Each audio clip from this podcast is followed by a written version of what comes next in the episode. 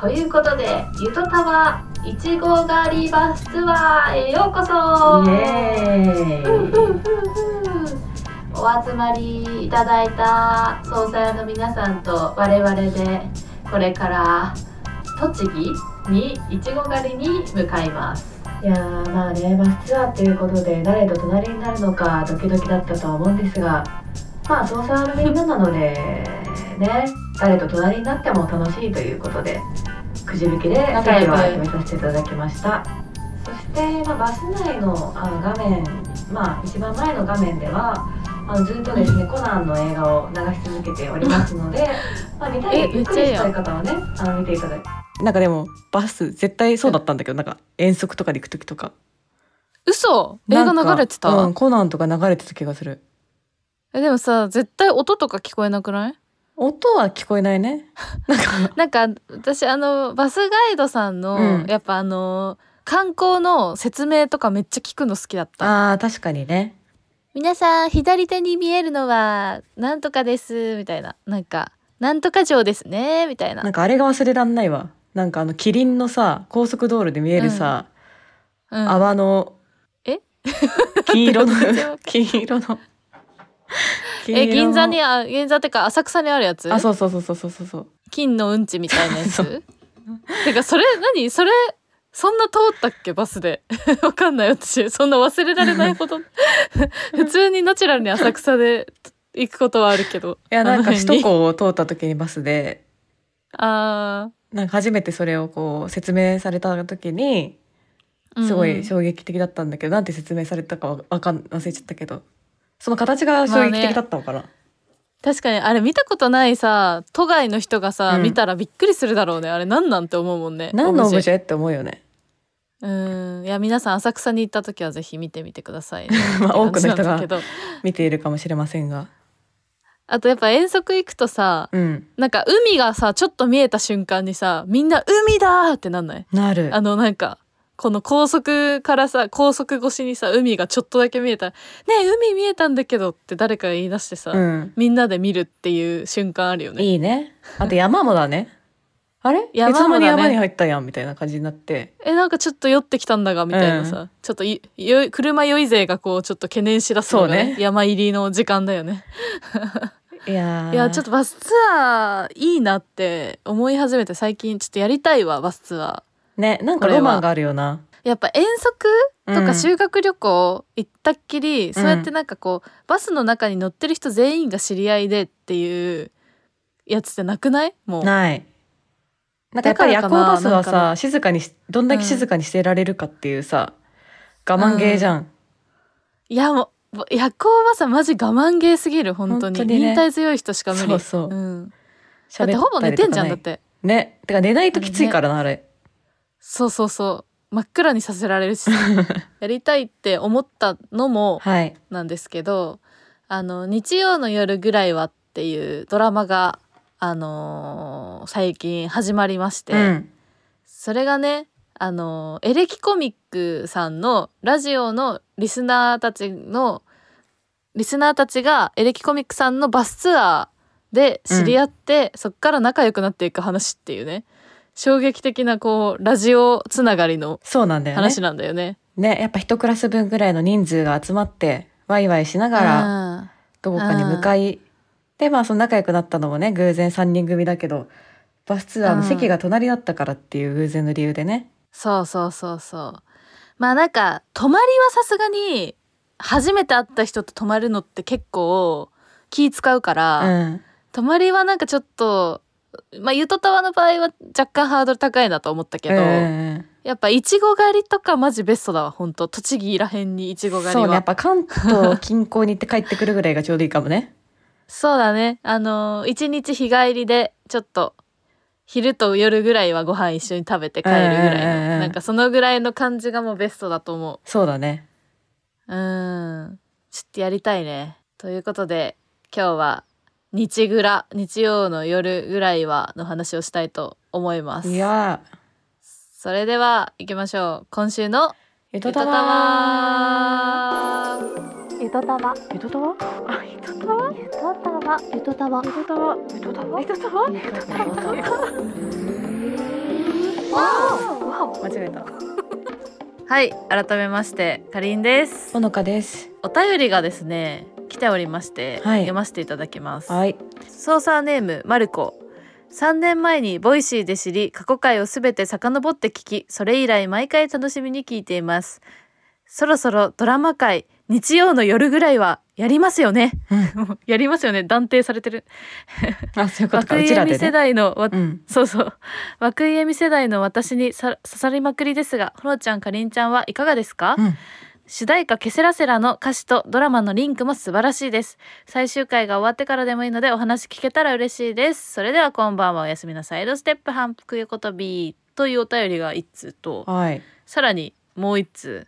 操作ネームさえたい OL テレビ朝日系で今週放送開始しました。日曜の夜ぐらいはご覧になりましたか？お二人を好きなんじゃないかなと思うグッとくるじわっと温かくなる作品でぜひ感想を聞きたいです。一緒に最終話まで見たいです。というね。もう始まってそんな経ってないのにいあの話してほしいというメールが来ておりますね。ありがとうございます。私たち見てなかったんだけど見たよね。うんもう見た慌てて見た そしたら確かにこれはあのゆとたわっぽかった。なんかうん。ゆとたわで話してるドラマのこれまでの感じにすごい近い感じがあってね。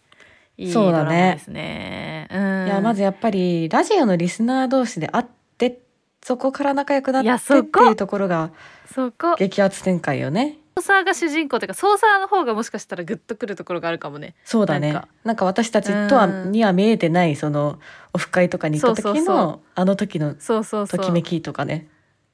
私たちはなんかどっちかっていうとエレキコミック側なんかゆとたわ 視点だとね。なんかまあ側 あのすごい失礼な言い方するとドラマの中で重要な人物ではあるんだがまあモブというかね。なんていうかね。ストーリー上はね。バスツアーをただ主催している人だからさ。まあでもいないと出会いはなかったんだけどね。うん。いやそうちょっとあらすじだけ簡単に言いますと「まあ、日曜の夜ぐらいは」っていうタイトルもまさになんですけど日曜の夜のドラマでしてえー、とどこにでもある街並みと風景そんな日常の中にさまざまな事情を抱えた3人の女性がいました。車椅子生活をしている母と2人で暮らしバイトに明け暮れる女性家族に縁を切られたものの楽しいことを探してタクシー運転手になった女性。両親とは縁が浅く祖母と共に工場で働く孫娘の女性。お互いを知らない3人の女性はある日偶然ラジオ番組を通して出会うことに。そして人生に行き詰まっていた3人の女性たちの人生が少しずつ動き始めたのですっていうあらすじなんですけど、うん。このお母さん車椅子のお母さんと2人で暮らしてるのが、えー、清野奈々ちゃんが演じてる。お名前はなんていうのかな？岸田幸って名前らしあい幸ちゃん。うん。幸幸幸ですね。清野奈々ちゃん演じてる幸が車椅子のお母さんと2人で生活している子で。えっ、とまあタクシー運転手をしていてどうやらなんか家族と何かがいろいろ過去にあったらしいっていう女性を岸井ゆきのさんが演じてるこれこれはなんかあれだよね。リスナーネーム的には健太って名乗ってるよね。うん。ちくわぶ工場ではおば働いてる女の子が、メルルがやってるちくわぶなんでわぶちゃんのこの3人が、えー主人公という感じですね。うん。最初見た時はうん、なんか画面もこうちょっとサイレントっぽいおしゃれな感じというか、明るい感じだし、うん。なんかタイトル的にも穏やかなこう 日曜の夜に見るほんわかドラマかなと思ったんだけど、うん、全然違かったわ。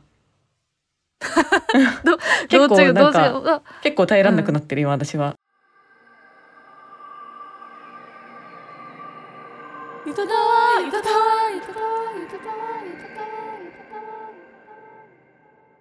なんかだんだんその3人それぞれが抱えてる、うん。まあ、家族なり、闇っていうかね、うん暮らしな過去がね。り、孤独なりの辛さがどんどん見えてきて、うん。なんかそこ辛い。ねそう。でも今やっぱ楽しそうになってきてるところが、うん。楽しいことがあるときついのが耐えられなくなるって主人公の子が言ってたけど、うん、なんかまさになんか楽しいシーンとかが出てくるとえでもこの後展開的に辛いことあったらマジで かわいそすぎるからやめてくれみたいな気持ちにさせられちゃうっていうか。まあしかもなんか同い年ぐらいだよね。多分まあちょっと下ぐらいかな。そうだね。20代後半ぐらいの設定な気がする。でやっぱなんかこうね女の子3人が集まったらうん、なんて言うんだろうな、まあ、ワーキャーするのかなって思いきやなんかみんなこうちょっと距離感難しいみたいなところから始まり。なんか長いこと多分友達と喋ってなかった感あるよね3人とも。うん。なんか友達ってどんな感じだっけみたいなところから始まって。友達会話に不慣れな感じがすごいうんあるというか。合間合間にある生活のしんどさの落差みたいなところが。うん確かに。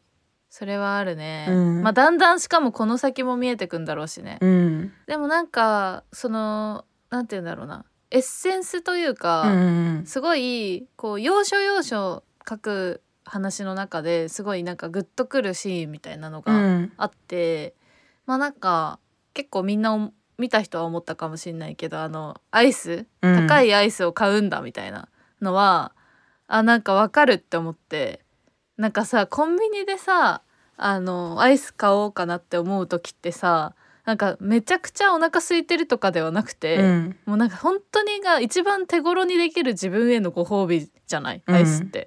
そうだね。だから多分それで、まあ、本当にしんどいってなった時にちょっときついなってなった時にまあ美味しいとかんっていう味で選ぶのではなく高いアイスを選ぶっていうね、うん風に言ってたんだよね。でそれはなんか確かにわかるしまあなんか真似したくなるなって感じだったね。あとなんかさハーゲンダッツをさうん選んでなかったじゃん。なんか白白熊か熊だった。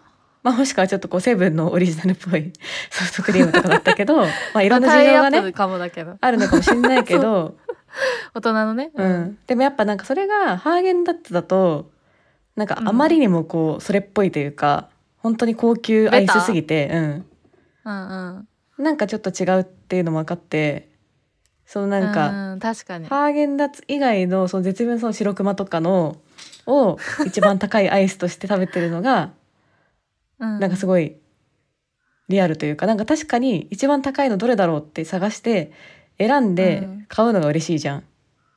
うんそうね。うん、なんかそこまがすごいいい。私だったらハーゲンダッツ買っまあでも白クマも好きだけどなハーゲンダッツ買っちゃいそうだな だからハーゲンダッツはなんか 食べるとちょっとこう贅沢すぎてまたそれはそれで感があるんだよな。まあでもさ完全に一番高いコンビニに置いてある一番高いアイスを普通にナチュラルに選ぼうとしたら絶対ハーゲンダッツだよね まあ多分そうだね。知ってる限りだと。うん。正論を振りかざしちゃうと、うん。おそらくそうなんだけどでもなんかあそこでハーゲンダッツ食べてたらなんかハーゲンダッツの CM すぎるからな。そうそう。まあだから白クマめっちゃ安牌だめっちゃいいよちょうどいいのね。なんか贅沢だもん本当に。しかも美味しいもん白クマそう美味しい本当に。しなんか優しい味だしさ。そうなんか懐かしさもあるしそうね懐かしさもあるし。あのドラマの雰囲気とも合ってる。親子で食べるっていうのもめっちゃわかるし。ゆとたわ江戸川ゆとたわ。江戸川ゆとたわ。よあとはやっぱあのーなんだ2話の冒頭かな、うん。なんかでえっ、とだあのその主人公の3人以外の人たちが感想的な感じでラジオに、まあ、バスツアーの感想を送ってるみたいなシーンで、うん。なんかその感想の中でなんかその3人がすごい仲良くなってたのがなんか微笑ましかったですみたいなうん。感想で、人がすごい出会っちゃった瞬間を見ましたみたいうんうな、んうん。なんかコメントみたいなのがラジオの中で読まれててで確かになんかその大人になってからできてる友達ってなんかそういう超奇跡みたいななんか偶然でめっちゃなんか仲良くなる瞬間みたいなのがあるよなって思って、なんかそこを描きたかったんかなって思ったそのバスツアーで出会うというとところから。まあなかなかね学校で出会うみたいな出会いがないもんね。そうそうそうそう。だしそうそう。やっぱ20代後半とかになると、まあ、仕事で人に会うことはあっても、まあ、仕事で会会う人と特にこの3人とかはさ工場とかタクシーの運転手さんとあとアルバイトでしょ、うん。レストランのアルバイトだからなかなかなんかこう本当にこう完全に分け隔てなく接せれる友達みたいなのが出会える状況になかった中で一気に枠を飛び越えられるみたいな感じでさうん。仲良くなれたっていうのがなんかでもあるよね。なんかその前から友達だったんかこの人みたいなぐらいさ、うん。話しやすいみたいな波長合うみたいな瞬間ってあるね。めっちゃ珍しいけどたまにあってそういう時ってお互いもうシンパシー感じまくってるみたいになるからいやなんか最高の大人の友達のでき方だなっていう感じだったな、うん。あれは。ラジオのバスツアーじゃなかったらなんかそうやってなってないような気もするよね距離感とか。うんそうだね。同じものを、うん。まあ聞いてたもしくは聞いてた方の子供だったっていう。うん、なんかやっぱ感性が近いというか。うん。この前その、えー、と東中野のクラフトビアバーの雑談ってとこで私たちがあのビールサーブうん。をさせていただいた時に、まあ、たくさんソーサーの人たちが遊びに来てくれたけど、うん。そこでなんかあのー結構私たちその秘密結社逆二段を結成してからもうしばらく経つじゃん。半年以上経つじゃん。でみんななんかさそこに入ってるソーサーたちがそれぞれがもう本当にそれこそこのドラマの主人公たちみたいにお友達にななり始めてて仲良くなってる人もたくさん増えてて、でなんかみんなでご飯食べに行ったりとか結構してるからさ、うん。なんかどういう話してんのみたいなことをその東中野で聞いた時にうん。いやなんかそれが意外とみたいな意外とゆとたわの話もはそんなにしないんですみたいな。うんうん。なんかそのゆとたわのことを知ってる前提で仕事とかなんか生活のこととか話すのがめっちゃ楽しいみたいなこと言ってて、うん。うわなんかそれめっちゃいいじゃんと思ってなんかその、仕事な例えばなんかゆとたわでのでも過去回で話したことは基本的にみんな聞いてるってみんな安心して思ってるから、いやなんかでもそれって磁石と左折だよねとか言いながら生活の話したりするとか、うん。そういうことができるのが楽しいですって言っててうわ何それ最高じゃんって思った。なんか。ね。なんかやっぱうん。もう、まあベースはゆとたわだったかもしれないけどそれを飛び越えて仲良くなってるというかね。そうそう。なんかその飛び越えられる材料がもう揃ってて、うん。あこれ大丈夫だっていうかさその探る過程が一個飛べ飛ばせられるっていうのはすごいでかいし、うん。なんか絶対嫌な人はいないだろうなこれを聞いてていいと思ってるならっていう安心感がなんか大前提にあるっていうのは強いよね。ちょっと私も操作として参加したいぐらいだよ。ほんと。本当だね。ソーサー側になりたい。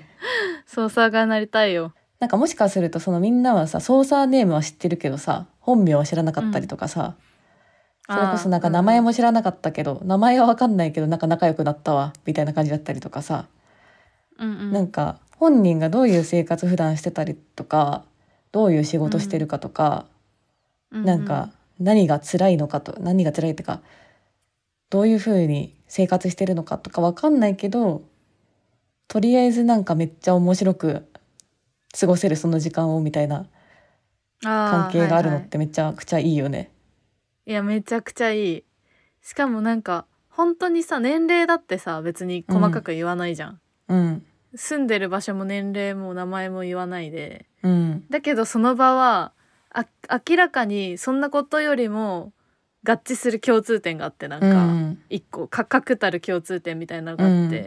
もうそこが一致してればもうみんなめちゃめちゃ楽しいっていうね。うん。それがめちゃいいよね。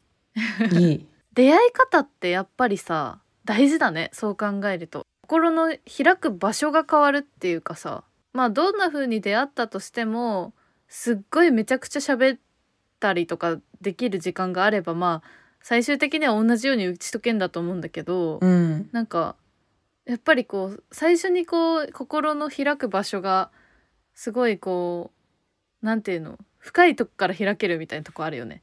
なんかなんかそうだね。こういうラジオとかで知り合えると。上辺で今日いい天気ですねみたいな感じじゃなくてとたわのあの雑談とかで話が出てたのは最近こんな大失恋があってとか、失恋の話とかね、うん。あとなんか彼女と同棲してたけどその時こういう悩みがあってどうしてたらよかったんでしょうか、みたいな、うそんなのさ やっぱ仕事で知り合った人にパッと話せないことだし、うん。やっぱエトタ聞いてたからっていうベースでみんな話せたことだったりとかするだろうし、なんかね開く場所が変わるよね。最初に初めて接してたとしても。そうだね。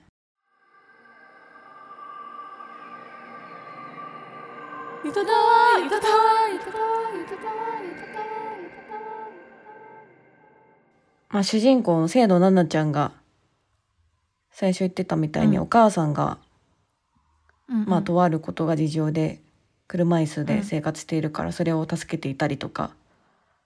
あとお父さんがままあちょっとまあいろいろとひどい人で みたいな状況がある中で必死に生活を回しているっていうところで、うん。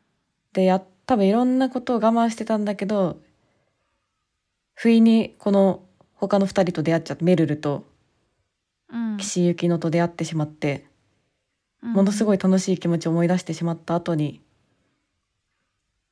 まあ楽しいことがあるときついのが耐えられなくなるが嫌なんだよって言ってたところがうん。すごいなんか多分この主人公ほどの深さで分かってるかはちょっとわからないけどうん。なんかすごい近しいものは感じることはあるっていうかなんか楽しい、どっかで前に話したかもしれないけどなんか楽しい時間っていうのはすごい幸せだし、うん。なんかこうその瞬間に何もあ今私楽しんでるんだって思わなければめちゃくちゃ何も考えられずいられるんだけど、うん。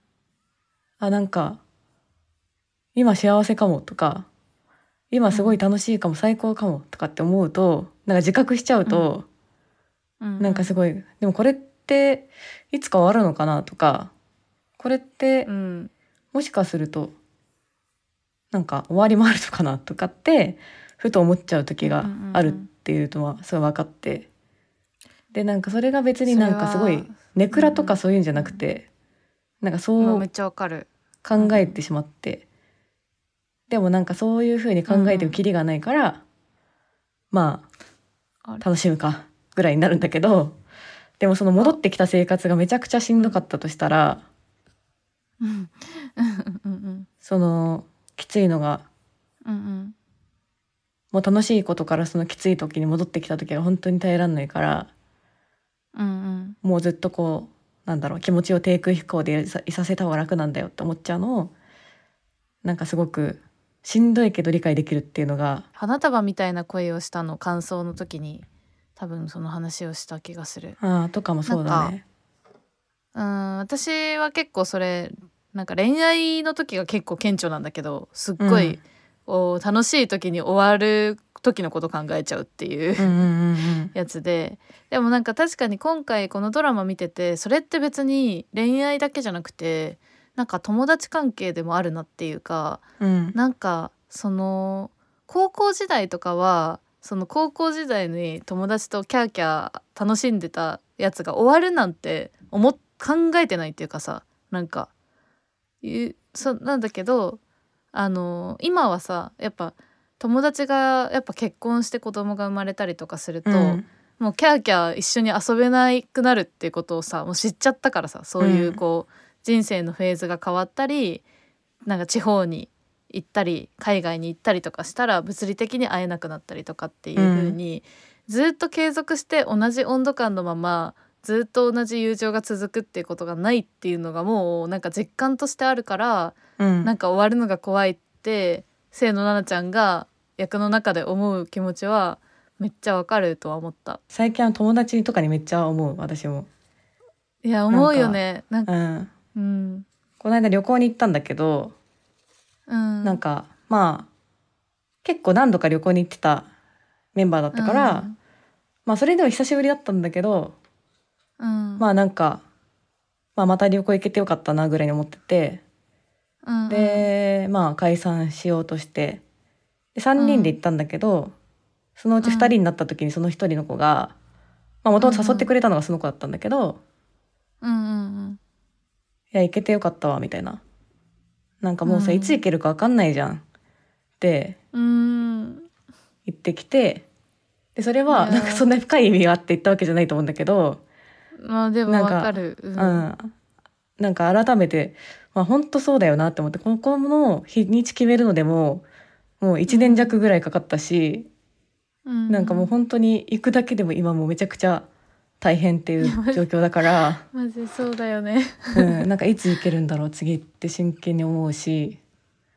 うん。でそれはなんか一人になった時とか例えばなんか遊んだ後とかなんか、だ後って小学生かって感じだけどなんかまあご飯行った後とか なんか久しぶりに集まりましたみたいな後に、なんかいつまでこういう感じで変な意味じゃなくてねなんか楽しかったからこそ、えなんかまた集まれんのかなとか、うん。ふと思ったりすることはあって、そうなんね。なんか切ない気持ちがなんか楽しかったからこそ切ない気持ちになっちゃうみたいな時が一人になった時に生まれたりする。この年のせいかもしれないけど確かに最近は友達に対しての方が全然思うかもな、うん。恋愛とかそういうんじゃなくて。なんかあと会えたとしてもその例えばずっと固定の何人かのメンバーで3人だったら3人とかで遊んでてさうん。なんか別に定期的に例えば誰かに子供が生まれたり地方に住む人がいたりしても会えることは会えてもやっぱり忙しいタイミングとかが重ならなくなって、うん。それこそその清野奈々ちゃんがそのドラマの中で懸念してた LINE が最初はすごい活発だったのにだんだん帰ってこなくなっちゃったりしたらめっちゃ寂しいから嫌だみたいな、言ってたのもなそういうことってマジであり得るし、うん。なんか実際会えたとしてもやっぱりこう話す会話の内容とかがやっぱり変わったりすると思うから、うんうんうん。結構変わりやすく安いタイミングだから今って。うん。だからなんかあれって前話してた感じのテンポ感でなんか今話せないなみたいなさ、うんうんうん。それ誰が悪いとかじゃなくてそういうこともめっちゃ起こるから、うん。なんか今という瞬間の尊さみたいなの感じるっていうかねその時が楽しかったら、その集まったと時がねとかはあるよね。うん。そうなんだよね。あと最近めっちゃ思うのはさやっぱ、その本当に子供が生まれた友達が本当に増えたからさうんあの遊ぼうってなって会っても基本的にさ横に子供がいるわけよ大体のパターンで。ってなった時になんかやっぱどうしてもさ可愛い赤ちゃんとかさいるとさもう本当にその目の前にいる子供の 可愛い話になっちゃって、なんかあのそれまで会った時に当たり前にできてたこう最近起きたことこういうことあったんだよねみたいな話とか、うんなんかそのあんまりこう大人の会話大人同士っていうか友達と私とかっていう会話がしづらいというかできなくなってきたなって思ってて、うんでその辺もやっぱ変化だなと思うのよすごい。まあそうだね。うんそれは悪いことじゃないんだけどただなんか、やっぱ近まあ況同じではないよね。り、うん。そうそうそう変わったなっていうところで、うん。どうしてもこうその場のこう子供を遊ばせるとか、うん。なんかあやすみたいなところにめちゃくちゃ注力しちゃうから、うん。うん、なんか意外と合ってるのにその子が最近どんなこと考えてるかみたいなこととか友達がとかうがん。分かんなくなってきちゃってるなみたいなうん。のは最近の若干の悩みだね。どういつ話せばいいんだろうみたいな。まあい悪いことじゃないし、うん。なんか変わってって最終的にやっぱあの時ああだったよねみたいな話もできるから全然いいんだけどなんかねちょっと寂しさは切なさはあるよね、うんうん変化することへの切なさはずっとどこかにある、ね。家族旅行とかさそう結構毎年、なんか無理にでも行こうみたいな文化があって。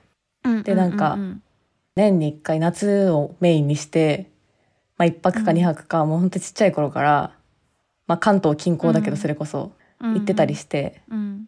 でそれがめっちゃ毎年楽しみで。でもなんかだんだんやっぱりさ、中学とか高校とかになってくるとさいや別のこと忙しいから、みたいな時期になってきて、あ夏いそうだったわ。でもなんかこう行ってみたら楽しいんだけどさみたいな時期があって。うんーわかるでいつか自分でもこの旅行行かなくなる時があるのかなとかって思いながら行ってて。でもなんだかんだ言ってそれを除いて大学とか社会人になっても行っててなんかまあずーっと言ってたんだけどそれこそうん。コロナになってから行かなくなっちゃったのね。うん。けどまさかコロナでなんか途絶えるとは思わなかったなとかって思ってなんか行ける時は行こうっていう気持ちがやっぱ今あるからさ。なんか今年は行こうかなって思ってたりするんだけどうんうんうん。なんかそういうなんか恒例毎年集まろうとか毎年なんかしようとかうんなんかそういう高齢なものも結構こううん切なさを帯びちゃう時があるっていうかいやーそうだね。なんかいいともがいつか終わるんだろうかみたいな。あーそうだね。で本当に終わりが来た時にすごい悲しいからなあ終わるんだずっと想像してて。ね。であっけなく終わってさうんなんかでも終わっちゃうと終わっちゃうでさなんか意外とそれをさなんか受け入れられちゃう自分もいて。ところもあって寂しいよね。それが寂しい、そう。けど宝くじうん。のシーンでも、宝くじ買ってるのに見ないでおいて、うん。うん。可能性を残しておきたいの私は。あー残しておきたいって今が言ってたね私がそれが一番幸せなのって思ってる気持ちもすごいわかる。言い表せなかったなんていうんだろう切なさというかみたいなのがうん。なんかむき出しにこう見せられてうわーってなっちゃった。きついって言ったのそういうところかな、ね。ゆとた。20代前半ぐらいまでのさやっぱ、なんかまあ大学生活謳歌してたりとかみんなアルバイトしてわーみたいな,、なんか友達と遊んであなんか飲んでみたいな。やってる時ってあんまりそんなことそこまで考えてなくてさその、うん。終わりをまでをさなんか人生全体において恋愛のこう細かいとことかではあるかもだけどうん。基本的にはなんかさなんていうの？その場その場をただ楽しんでいた感じだったと思うんだけど、うんうんうんうん。本当になんか20代後半ぐらいになって急にそのなんかこう全部がずっと続くわけじゃないというかうん。その終わりを意識ししながらなんか生きていく感じとかずっとなんていうかゲラゲラ笑ってても別に生活できないっていうかうん。なんかこのこのドラマの主人公たちもそうだけどまあ仕事きちいなみたいな時とか結構あるし、嫌なこと言われたりしてさムカついたりもしてるし、なんかセクハラパワハラとかもあったりさ、うん。なんかいろいろあるけどでもなんかまあそんな中で、まあ、そこから爆裂最高とはならないまでもなんかちょっとしたこうご褒美を自分に与えながらちょっと小さい幸せをこう増やしていこうぜみたいな、うんそういううスタンスっていうかなんかそういう生き方にこうチェンジしていくタイミングなのかなって思った。日常をさ回していってまあ進んでいく大変さをもう知ってるけど、それはしなきゃいけないからっていうん。ことなのかなって。そうだね。うん本当に生活を回すだけではめっちゃ大変だからね。そう大変だしなんかやっぱ20代前半とかで思い描いてたなんか理想像みたいなのがさまあ綺麗に崩れ去るじゃん。そんなうまくはいかねえなみたいな、なんかあれもやってこれもやってみたいな。なんか、うんまあお金も別にそんな困らずにみたいないろいろ考えてたけど、まあ、そんなうまくはいかんよなって時間もないし、そんなお金も貯まるわけでもないしみたいな。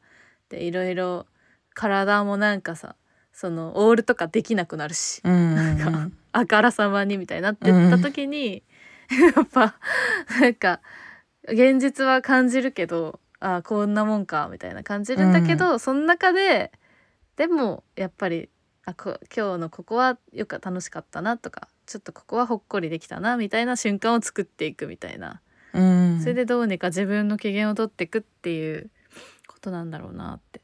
なんか親ぐらいのさ年齢の人にさ、まあ、この例えばそういうさっきみたいに、まあ、友達とかが子供生まれたりとかして、まあ、うん。なかなか会えないとか、まあ、コミュニケーション取り方が変わったっていうこととかをさ話してももう親とかの世代だとそもそもそういう連絡ツールすらないからもう前提が違うじゃん。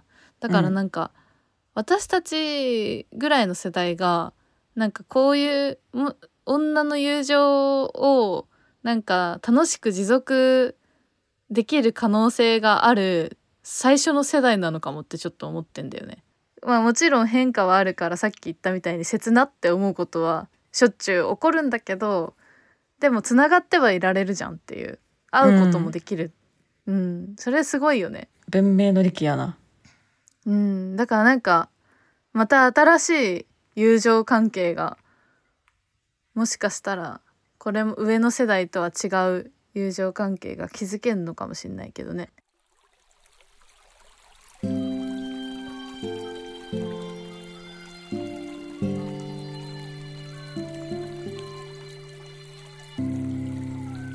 とたわ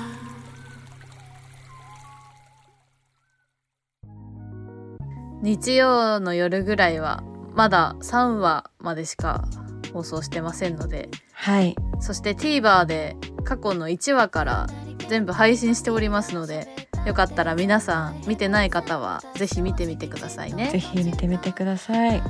Twitter はアットマークゆとたわでやっておりますのでハッシュタグゆとたわでどんどんつぶやいてくださいはいあとはメールも募集しておりまして概要欄にあるメールフォームもしくはゆとたわアットマーク Gmail.com yutotawa アットマーク Gmail.com にお願いします。はいということでそれじゃあこんばんは。は。おやすみなサイドステップ。反復横跳び。おやすみ